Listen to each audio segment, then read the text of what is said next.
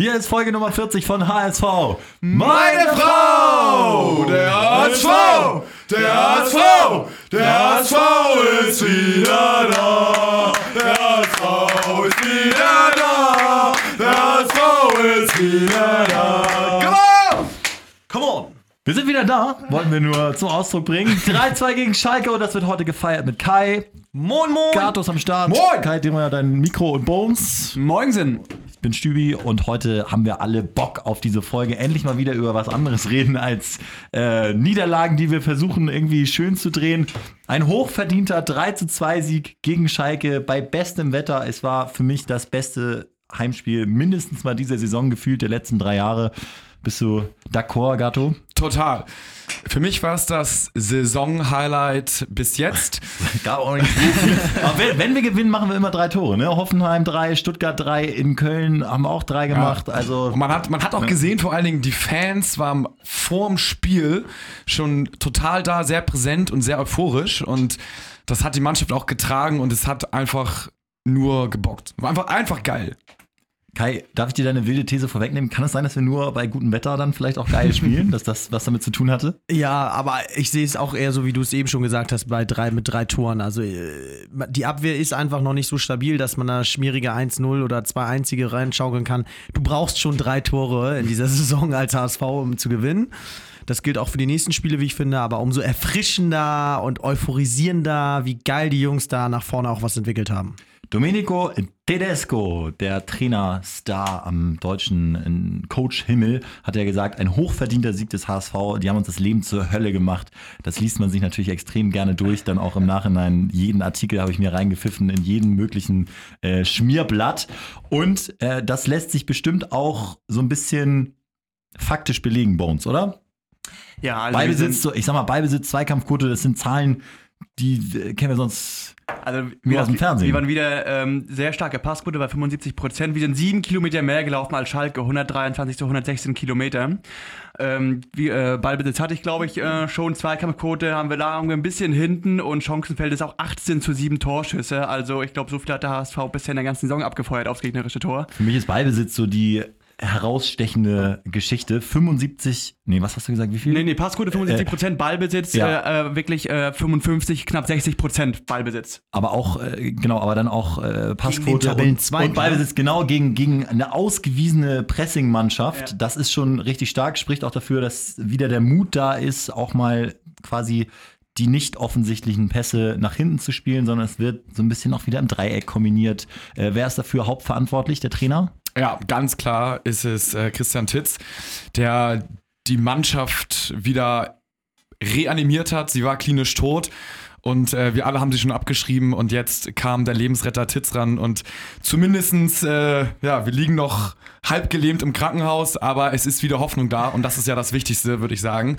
Der Glauben ist zurück und auf dem Spielfeld haben das, denke ich, eigentlich fast alle Spieler umgesetzt. Äh, so ein bisschen stellvertretend dafür war Ito, fand ich, der die Abwehr von Schalke durcheinandergewirbelt hat und ich glaube, die hatten komplett die Hosen voll vor, vor Ito.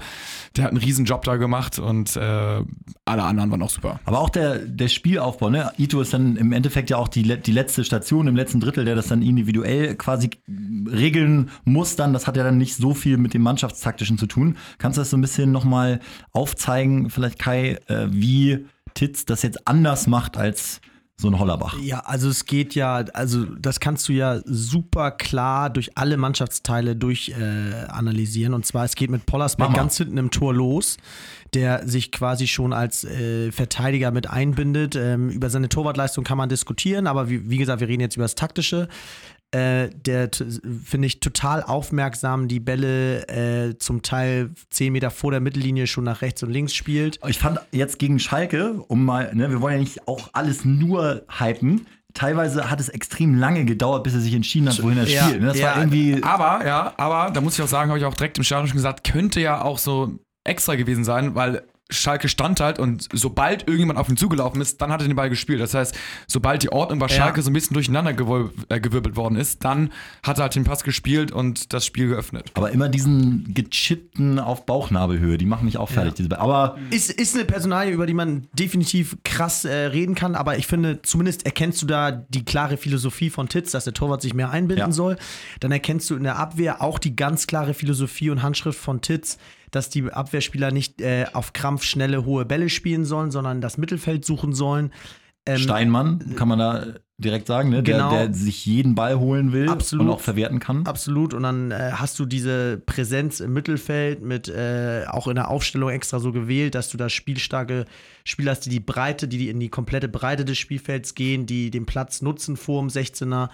Und ähm, siehst einfach, das tut dem HSV gut, das tut den Spielern gut. Ich meine, man sagt ja auch oft, mit den Ballkontakten wächst man, kommt besser ins Spiel rein und ähm, ja, erkennst dann auch klar den Willen, sozusagen über die Außen äh, die Sturmspitze zu suchen, dass die das Go haben, da auch was probieren zu dürfen und da nicht gleich irgendwie ausgewechselt werden oder so, wenn da ein, zwei Sachen mal schief laufen. Und stark, finde ich extrem stark, wenn es ein Trainer schafft, äh, so klar eine Handschrift aufzulegen in so kurzer Zeit bei so einer so verunsicherten Mannschaft. Und dann, dass du es schaffst, mit Papadopoulos und Van Drongelen auch keine ausgewiesenen ähm, Hummels-Klone, sage ich jetzt mal, Klar. trotzdem noch einen geordneten Spielaufbau zu schaffen, ist ja auch nicht das Einfachste quasi. Ich fand irgendwie erstaunlich, wie sie nach dem 0-1 reagiert haben. Ne? Das war wieder so ein typischer Spielverlauf. Äh, was hast du gedacht, als, als Naido den da reingemacht hat? Unabhängig davon, dass es ja wohl Hand war. Am Anfang dachte ich, oh nee, nee, nee, bitte nicht, so schon wieder. Mhm. Aber dann hatte ich das Gefühl, hier geht noch was. Und ich glaube, das hatte jeder im Stadion, weil direkt danach wurde nicht aufgesteckt, es wurde weiter nach vorne gespielt, man hat sich nicht entmutigen lassen.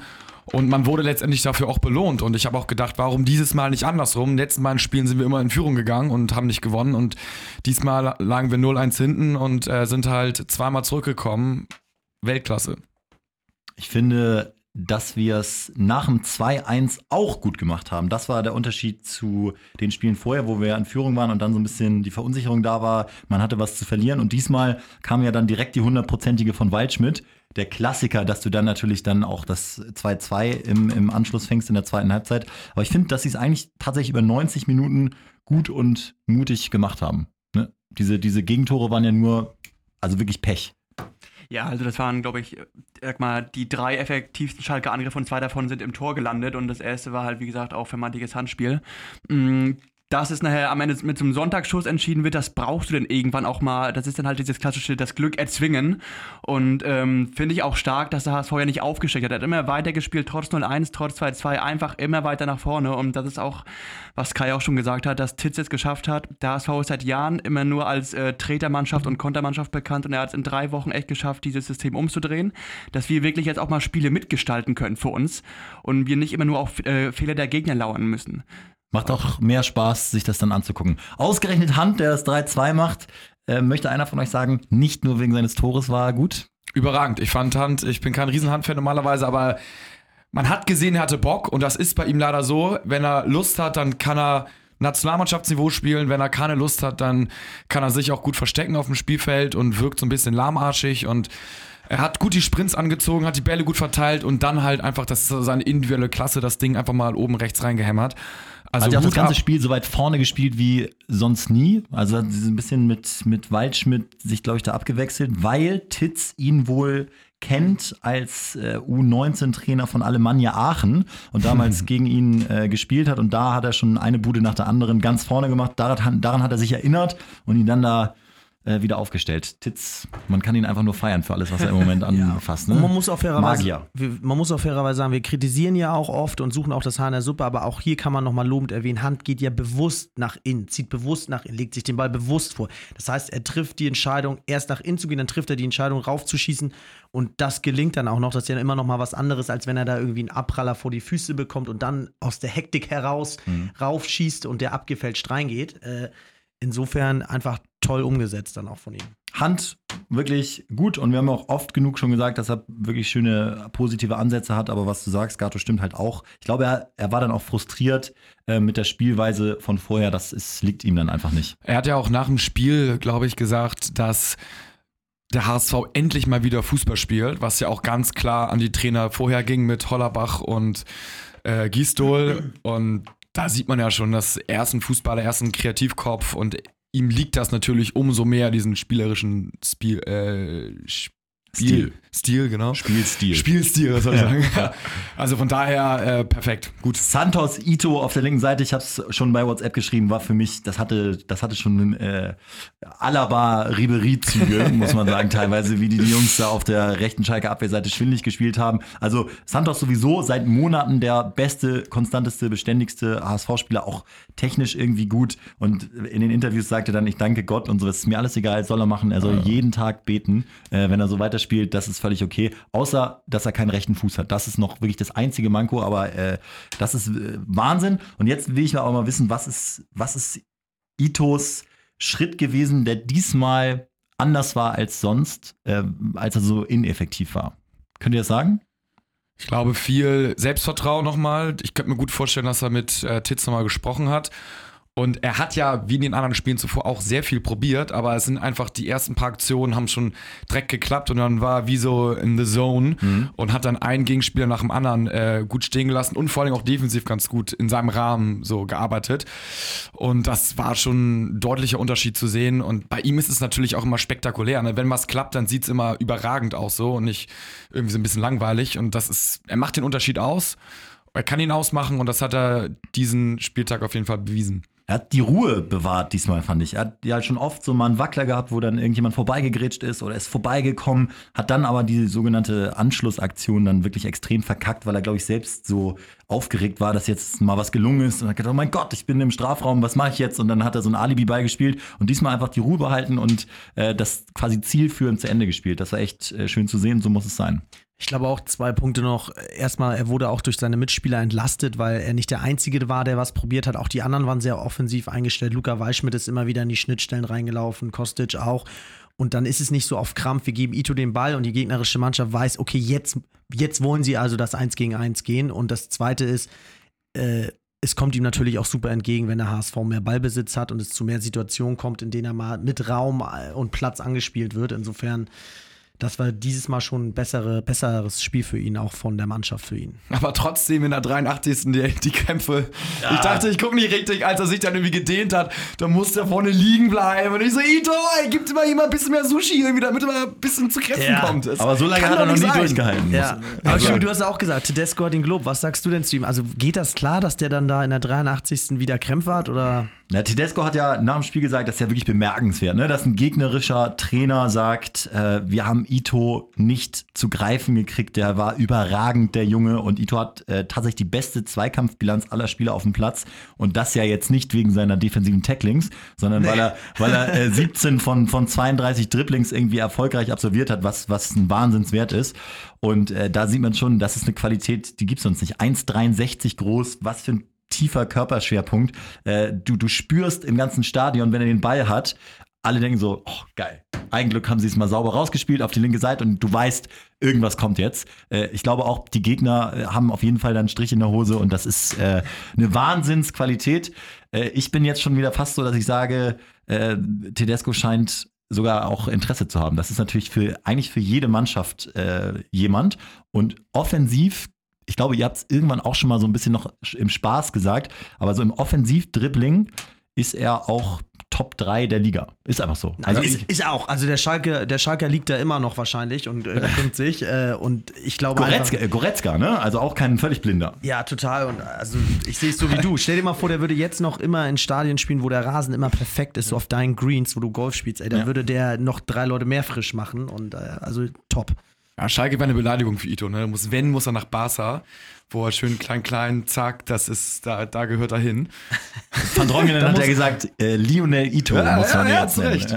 Ich meine, wie bitter ist es so für Goretzka, ne? du grätscht und dann macht Ito einen Haken und du willst so stoppen, aber kannst nicht und er geht schön an dir vorbei und im Liegen musst du das Gegentor angucken. Aber man kann sich das ja richtig vorstellen. Der geht dir bis zur Brust und wenn der dann Bewegung macht, der macht so drei Schritte, während du einen machst. Das ist natürlich dann auch nicht zu packen. Hat äh, Dennis Diekmeyer ja schon äh, hier im Podcast prognostiziert. Das ist für jeden Abwehrspieler der Bundesliga einfach schwierig, wenn er mit Tempo und mit dem Ball auf dich zukommt und dann noch dieses Selbstvertrauen hat. Er hatte wirklich irgendwann eine Phase, da hat er getunnelt auf einmal. Äh, alles hat geklappt. Da ist, war, war nicht zu stoppen. Aber Meinst du jetzt auswärts wird es wieder so leicht für ihn? Ich, ich habe ja so Angst. Also ich glaube in Hoffenheim jetzt, wow. Kanada, ich wünsche es mir. Ich, ich würde ihn auch bringen. Du aber musst ihn bringen, aber ich habe auch schon überlegt, ist es so eine eigentlich andere Welt Hm, gefühlt. Habe ich auch schon gedacht. Hoffenheim. Ah, da ist ja nur, ist ja nur Selbstvertrauen da, ne? Auswärts. Also Klar, du die musst ihn Gegner auch bringen, spielen ne? jetzt ja nicht härter oder irgendwie sowas, ist ja nur eine Kopfsache. Und ich hoffe mal, dass er da genauso enthusiastisch, enthusiastisch vorgeht, wie dann der Rest der Mannschaft, sodass wir weiter nach vorne spielen und dann, also in Hoffenheim, wenn wir so spielen, wie wir spielen jetzt momentan in Hoffenheim, dann kann es irgendwie auch ein 4-4 werden, so ungefähr, weil das wird ein richtiges Spektakel. Das ist, es ist ein Spektakel, aber du kannst ihm, glaube ich, nur begegnen mit Selbstoffensive und du musst Hoffenheim hinten beschäftigen, sonst äh, kriegst du auf jeden Fall welche. Der Nabri ist auch überragend im Moment. Wenn, ich, wenn ich so überlege, Nabri, Kramaric, äh, Amiri, was da so alles. Ut. Ut, äh, wer da alles so vorne rumkreucht und fleucht bei Hoffenheim, das ist jetzt auch nicht das Allerschlechteste. Wir haben zum Glück auch relativ schnelle Außenverteidiger, aber äh, da, musst du, da musst du selbst wirklich aktiv sein, sonst kriegen wir da richtig eine Klatsche. Es kommen wieder welche zurück, oder? Ähm, weiß ich jetzt nicht, aber Papa Jung, ist gesperrt, Jung zehnte ist ja Gelbe. wieder dabei. Und Papa gesperrt, zehnte Gelbe. ja, passt doch. Ja, hab, also habe ich, hab ich keine Schmerzen. Also Papa, Ja, also- Papa hat gut, äh, okay verteidigt. Ja, genau.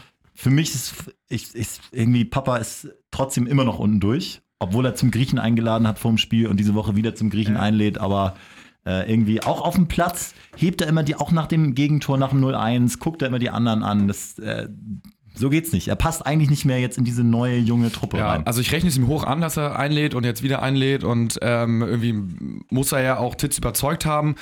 Aber ich bin genau der gleichen Meinung, er passt nicht in diese neue Bewegung und er hat ja auch, also er, er hat auch seine Probleme mit der Spieleröffnung, mit der flachen Spieleröffnung und dem Fußballspielen und ja, Ich denke, Titz hat ja auch signalisiert, dass er jetzt nicht krass auf ihn bauen wird. Er hat ihn jetzt notgedrungen wieder reingenommen. Das hat er dann auch exzellent gemacht, da muss man dankbar für sein. Aber er hat ja mit der Nichtberücksichtigung in den ersten Spielen ganz klar gesagt, dass er da jemand anderen auf der Position sucht. Insofern ist das für mich ein ganz klares Wer, Zeichen. wer könnte das denn sein? Und- Glaubt ihr, glaubt ihr, es ist Jung dann äh, in Hoffenheim oder lässt er Eckdahl da spielen? Ich glaube, er liebt Eckdahl auch.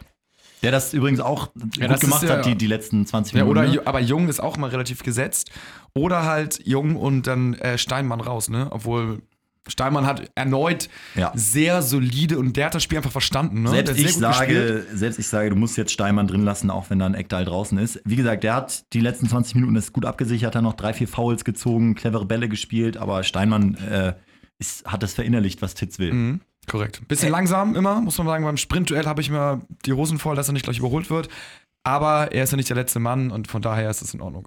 Äh, ab- Hauptsache, die Jungs fahren da jetzt hin und feiern sich ab, dass sie sich ein weiteres Endspiel äh, erkämpft haben mit diesem Sieg. Ey, der Dino lebt, es ist so geil. Äh, Ja, ich wollte noch, ich wollte noch ein paar positive Ja, Leute herausheben. Ne? Holtby trifft zum zweiten Mal in Folge, macht aber auch viele haarsträubende Fehler. Aber äh, Ja. okay, trotzdem, wie findet ihr das, wenn er sich dann da vor die Tribüne stellt und wenn er einen Einwurf rausholt durch Pressing und, und die Leute heiß macht? Also ich persönlich bin auch aufgesprungen, habe direkt aber zwei Sekunden später den Kopf geschüttelt und gedacht, Mann, Holtby. Aber es ist, braucht man, ne? Äh, ich finde, man braucht das, weil, und das ist auch ein kleiner Grund, warum ich ihn aufstellen würde, weil man genau so einen Hype erzeugen muss auf dem Platz und im Stadion. Es ist zwar Holtby in Anführungsstrichen immer, der das immer macht und sich das vielleicht abnutzt, aber ich würde voll drauf bauen, äh, er muss die Leute mitreißen, er muss das Stadion mitreißen. Man weiß, er ist mit vollem Herzen, mit 100% dabei. Und wenn da mal ein, zwei Sachen nicht so gut laufen, egal, er macht jetzt zwei Tore in drei Spielen. Das freut mich auch sehr für Titz, muss man sagen, der auch so ein bisschen all-in gegangen ist, seinen Freund aufgestellt hat. Das wäre bitter gewesen, ne? Äh, und das das, ist jetzt super. Also drin lassen, spielen, laufen, Tore schießen. Was willst du mehr als zwei Tore in drei Spielen? Wer war sonst auffällig gut? Mir hat Luca Waldschmidt sehr gut gefallen. Er geht Schade, einfach- dass er den einen nicht macht zum 3-1, ne? Ja, aber ich finde auch das Tor, was dann das äh, fällt, fällt auch hauptsächlich nur durch ihn, weil er da überragend unter Bedrängnis noch äh, aufs Tor schießt. Den muss er auch halten, sonst geht er rein und dann äh, wird der Abpraller halt reingemacht von Holtby. Also ich finde. Das war jetzt im, im Spiel davor, ne? Du bist in Stuttgart, ne? Oh, verwechselt, müssen wir rausschneiden. Auf Nee, keinen Fall. ma- Es bleibt, bleibt drin, aber es ist, äh, Nein, ist ja trotzdem ja richtig nein, wir, analysiert. nein, wir, Ja. haben über, wir, haben über Luca, wir haben über Luca gesprochen. Das gehört ja auch dazu. Die Leistung muss man ja jetzt nicht nur auf ein Spiel beschränken, sondern kann man ja auch auf mehrere Spiele. Das Einzige, was man bei Waldschmidt, finde ich, äh, extrem kritisieren muss, äh, ist, sind im Moment die Haare.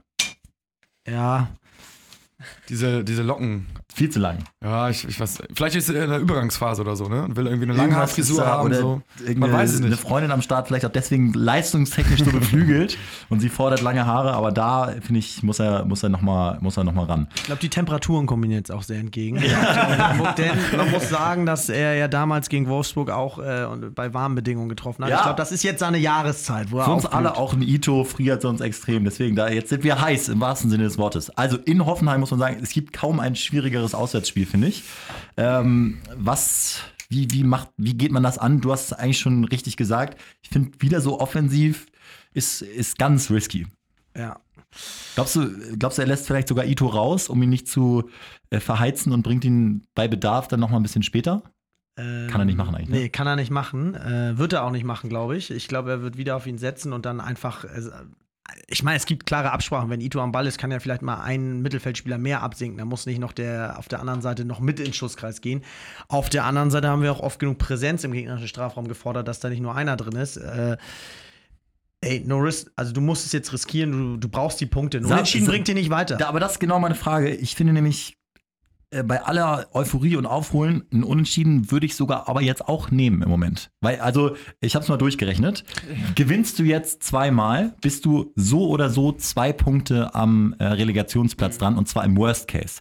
Äh, weil nämlich Mainz und Freiburg sich dann auch noch demnächst die Punkte klauen. Ich glaube, beim äh, übernächsten oder Nee, nächsten Spiel. nächsten Spieltag. Genau. Äh, das heißt, wenn du zweimal gewinnst, bist du auf jeden Fall zwei Punkte im schlechtesten Fall dran.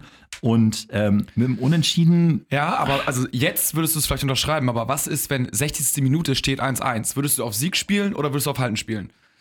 Ja, natürlich. Drei-Punkte-Regel, du musst ja eigentlich volle Granate. Ja, ich glaube, aber es wäre der Genickbruch, äh, auch mental dann, wenn wir jetzt mal so ein bisschen rumspinnen, dass wenn du dann alles nach vorne wirfst auswärts und dann äh, so ein, durch so eine Kontersituation das 1-2 fängst, dann ist nämlich wirklich vorbei. Und es ist nun mal leider doch wichtig, nicht nur wie es rechnerisch aussieht, sondern auch wie so die Stimmung in den Medien ist. Und die wird äh, ein Abgesang sein. Zum Beispiel Köln, bestes Beispiel, die haben einen Punkt weniger als wir und da sagen alle, es ist vorbei und Armin Fee muss schon sagen, mit wem er jetzt in der zweiten Liga plant. Der Unterschied ist ja eigentlich gar nicht so gravierend, aber das ist nur, weil die jetzt das nicht geschafft haben, gegen Mainz zu gewinnen. Ja, aber ich glaube, genau deswegen haben wir auch so gute Chancen, weil das ist genau, Köln war am Anfang der Saison am Abgrund, hat da eine Serie hingelegt, musste eine Serie hinlegen. Wir waren jetzt am absoluten Tiefpunkt, am Abgrund. Der Unterschied ist nur, Köln musste die komplette Rückrunde auf einem ganz, ganz hohem Niveau spielen. Und wir müssen jetzt nur noch fünf Spiele auf einem hohen Niveau spielen. Und das ist was, was du durchziehen kannst. Das ist ein Endsport. Und da siehst du halt Licht am Ende des Tunnels. Und Köln hat ganz am Anfang der Saison wussten gar nicht, haben sieben Punkte aus drei Spielen geholt, mega. Aber das so lange so hoch zu halten, ist super schwer. Und deswegen haben wir jetzt noch fünf Spiele. Und da würde ich durchaus sagen, dass wir da von vier gewinnen können, weil diesen Hype kannst du jetzt so lange hochhalten. Das sind nur fünf Spiele. Und das ist der Unterschied. Und das ist, was mich total positiv stimmt. Und egal wer kommt, ich meine, Schalke war Zweiter, Hoffenheim ist jetzt irgendwie, weiß nicht, Siebter, Achter, Kämpfe um Europa. Da ist auch Leistung mal hui, mal fui. Und da musst du auf die drei Punkte gehen, weil du bist fünf Punkte hinten. Was ist denn, wenn Mainz jetzt mal gewinnt oder sowas? Also Also, dann, das- dann ist sowieso. Das Ding ist, das, Das- Problem ist, ähm, Köln hat ja auch letzte Woche gegen Hoffenheim ein sauberes 6-0 bekommen und die hatten nach der Pause auch äh, versucht, die Chancen zu kreieren, haben hinten aufgemacht und haben innerhalb von einer Viertelstunde gleich drei Hütten von Hoffenheim bekommen. Und äh, die können sich Chancen erarbeiten und die machen dann auch, die nutzen auch ihre Räume. Die haben von Nagelsmann ein taktisches Verständnis und wenn wir die Situation haben, in der 60. 1-1, dann würde ich nicht brutal auf den Sieg gehen. Dann würde ich mir gucken, wie sich das Spiel so ein bisschen gestaltet und vielleicht die letzten 10 Minuten vielleicht nochmal gucken, Ja. dass ich da nochmal all in gehe. Aber nicht willenlos äh, in Hoffenheim bei 1-1 in der 60. auf Sieg spielen. Ja, aber das, was wir ja machen, ist ja, wir stehen ja immer 4-1, 4-1. Unser Spiel ist ja immer so kontrollierte offensive Ballbesitz. Und wir können jetzt irgendwie diskutieren, ob wir jetzt die drei Spieler Ab, Ekdal, Jung reinnehmen oder rausnehmen, aber es wird jetzt nicht viel ändern. Und so ganz bisschen wird er uns auf Hoffenheim einstimmen, beziehungsweise die Mannschaft. Und der Rest ist ja mehr oder weniger immer gleich. Wir gehen ja nicht völlige Brechstränge, dass wir auf einmal mit drei Stürmern spielen, aber wir wechseln ja auch jetzt nicht irgendwie fünf Verteidiger ein. aber Deswegen- Köln ist ja wirklich, die, die mussten ja auch gewinnen und die sind ja wirklich ins offene Messer gelaufen. Ne? Also einfach 0-6 in Klar. Hoffenheim. Und deswegen glaube ich, je länger das da auch in Hoffenheim, die sind auch erfolgsverwöhnt, das ist alles Eventpublikum. Äh, und je länger es da 0-0 steht gegen den Tabellenvorletzten, desto äh, unruhiger wird das Stadion. Und dann hast du nämlich noch ab der 60. Dann hast du nämlich wirklich noch die Chance, äh, wenn das vorher ein richtiges Kackspiel ist, da noch so einen Lucky Punch durch, durch Arp oder so zu Das setzen. Problem ist, du brauchst in diesen fünf Spielen ohnehin, denke ich mal, drei, vier Siege mindestens, weil äh, jeder der Abstiegskandidaten Also wenn du, vier, wenn du vier von fünf gewinnst, Bis Hast du, Rele. hast du Rele safe? Genau, also weil Ma- Mainz, äh, Wolfsburg und Freiburg dürfen alle noch gegen Köln ran, jeweils immer zu Hause. Also Köln ist mit die zweitschlechteste Auswärtsmannschaft neben dem HSV, der ganz unten steht in der Auswärtstabelle.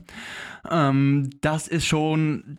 Ich gehe davon aus, dass jeder von den anderen noch mindestens einmal dreifach punktet und da braucht der HSV mindestens drei von fünf, äh, drei Siege in den letzten fünf Spielen. Jungs, aber ganz ehrlich, ich habe da eine ganz klare Meinung zu. Du kannst den Mann, die Mannschaft doch nicht so einstellen und sagen, ey, wir waren erstmal verhalten bis zur 60. Wir gehen heute offensiv kontrolliert ran. Wir haben noch, da schließt sich doch der Kreis auf. Wir haben ganz am Anfang des Podcasts gesagt, es braucht drei Tore, sonst gewinnst du in dieser Saison nicht. Diese drei Tore kriegst du nicht mit einer kontrollierten Offensive, sondern diese drei Tore kriegst du nur, wenn du professionell mit einer optimistischen, mutigen äh, Einstellung und Taktik an die Sache rangehst. Und alles andere kannst du den Spielern irgendwie auch als Trainer schwer ansagen. Natürlich gibt es ein gewisses taktisches Das Verständnis. kannst du doch gut verkaufen. Dann du spielst es wie Kloppo bei Man City. So, das kannst du ja auch sagen. dass wir sind, Ja, ne, aber, wir, aber Kloppo hat die, eine der geilsten Offensivreihen Europas und zeigt und Wir auch. die treffen a- a- an einem Stück. Und als HSV musst du quasi schon so offensiv aufstellen, wie du es jetzt zu Hause gemacht hast. Das musst du dann meinetwegen auch in Hoffenheim machen. Vollmutig rangehen.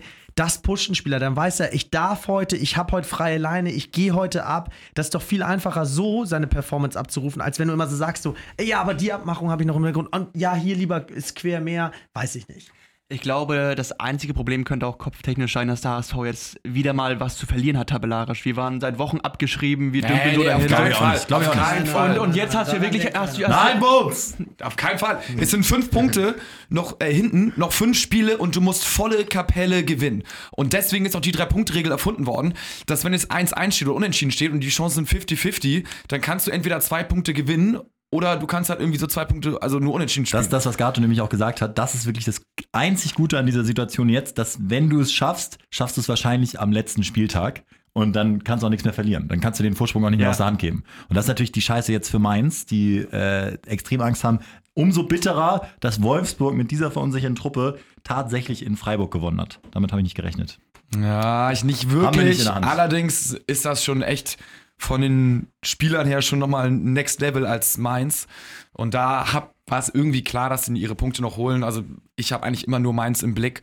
Und die müssen einfach nur verkacken. Es und lag aber auch nicht eher an Wolfsburg, es war auch, dass Freiburg seit Wochen wirklich unter aller Kanone spielt und der Streich, die haben eine richtig, richtig starke Krise und wenn die nicht aufpassen, rutschen die auch nochmal richtig, richtig tief da unten Ich rein. sehe ich sehe auch nur Mainz drin. Und man kann nur beten, dass die ihren Trainer jetzt nicht wechseln. Also ich fokussiere mich Ja. auch voll auf die. Die sind im Tief. Äh, lass den Trainer da jetzt am Start bitte. Sandro Ruhe Schwarz. weiterarbeiten, konstant weiterarbeiten. Das zahlt sich doch immer aus. Ja. Und wie geil wäre es, wenn wir es noch schaffen würden, ne? Was, Ich mein, was- ist, was passiert dann? Was, was, machen wir, Ganz, ganz viel. was machen wir, wenn wir es noch schaffen? Ich glaube, für, für, Jetzt in aller für, Öffentlichkeit. Für jedes, für jedes geschossene Tor, was wir in dieser Saison geschossen haben, werde ich ein Bier trinken und zu jedem Bier, also zu dem Tor, dann die Story dahinter erzählen. Also jedes Spiel nochmal Revue passieren lassen mit einem Bier, sodass ich hinterher. Ich keine könnte Ahnung, tatsächlich noch jedes Tor so ungefähr auch wirklich noch aufsagen. Ne? Wie viele hat man äh, geschossen? Wie viel haben wir ungefähr? Äh, 21, glaube ich.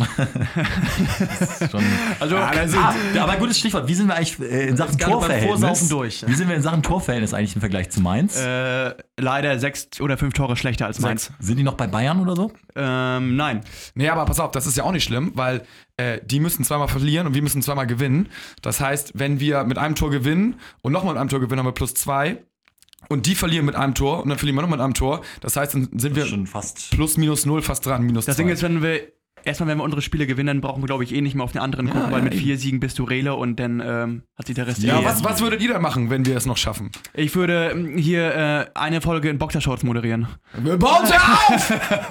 Was soll das? Das ist, wenn wir Bestrafung, wenn wir absteigen. machen wir das. Gibt's HSV-Boxershorts? Ja, aber die will nicht bei dir sitzen, Mann. Irgendwas Geiles. Also ich schließe mich natürlich Gato auf jeden Fall schon mal an, aber irgendwas, wir denken uns noch irgendwas aus. Ich will noch gar nicht dran denken, aber auf jeden Fall wird Natürlich, das, ja, du musst dran denken. das Es wird der Hoffnung. krasseste, das wird der unfassbarste Klassenerhalt. Es gab schon viele unfassbare Klassenerhalts.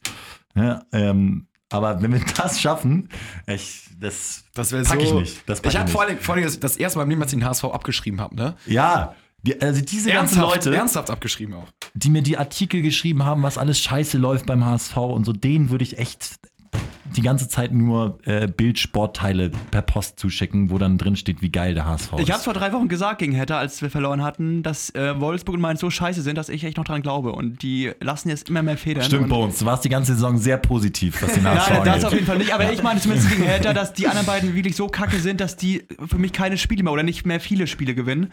Und dass die sieben Punkte nicht unmachbar sind. Wisst ihr nur, was wirklich bitter ist, wo ich im Nachhinein sage, wir hätten es noch leichter haben können. Wir könnten jetzt Sieben Wochen verschenkte Wochen unter Scheiß Hollerbach. Ja, und das haben wir sogar, ohne dass wir jetzt hier uns zu doll loben wollen, aber wir haben es wirklich gesagt, äh, dass das ein ganz großer Fehler war, einer der größten Fehler in der Geschichte des HSV. In Dafür musste Situation Bruchhagen dann auch gehen, insofern. Das war leider dadurch konsequent dann das, auch. das Vermächtnis von Bruchhagen ist dadurch leider äh, in die Tonne getreten, weil er sonst in, in vielen Bereichen, finde ich, einen soliden Job gemacht hat. Aber durch diese Entscheidung, dass er da Hollerbach durchgedrückt hat, hat er uns das Leben äh, echt schwer gemacht und den Klassenerhalt beinahe unmöglich. Das war, ja, Bruchrang, danke. Ja, Was, was soll man dazu sagen? Es war einfach.